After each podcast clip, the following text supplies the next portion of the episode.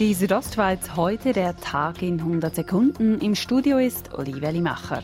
Die Bündner Staatsanwaltschaft ermittelt gegen mögliche Corona-Kreditbetrüger. Das bestätigt der leitende Staatsanwalt Bruno Ulmi auf Anfrage von RSO.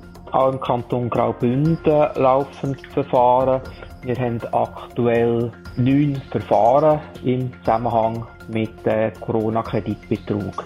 Die Betroffenen stünden unter Verdacht, illegal Corona-Kredite bezogen zu haben für insgesamt 440.000 Franken. Im Zusammenhang mit der Krise am Kantonsgericht ist ein weiterer Entscheid gefallen. Das Bündner Verwaltungsgericht ist nicht auf die Beschwerde von Kantonsrichter Peter Schnieder eingetreten.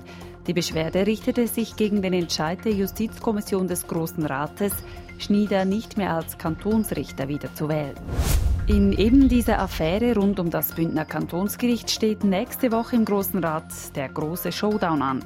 Die Richterwahlen. Heute hat die SP ihren Kandidaten für das Kantonsgericht nominiert. Er heißt Christoph Bergamin und arbeitet aktuell am Bezirksgericht Meilen. Durchgesickert war in den vergangenen Tagen auch, dass die CVP ihren Fraktionspräsidenten Remo Caven für die Wahl an das Kantonsgericht nominieren will.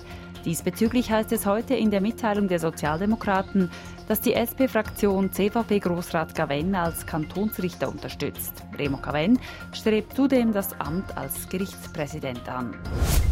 Die Südostschweiz heute, der Tag in 100 Sekunden, auch als Podcast erhältlich.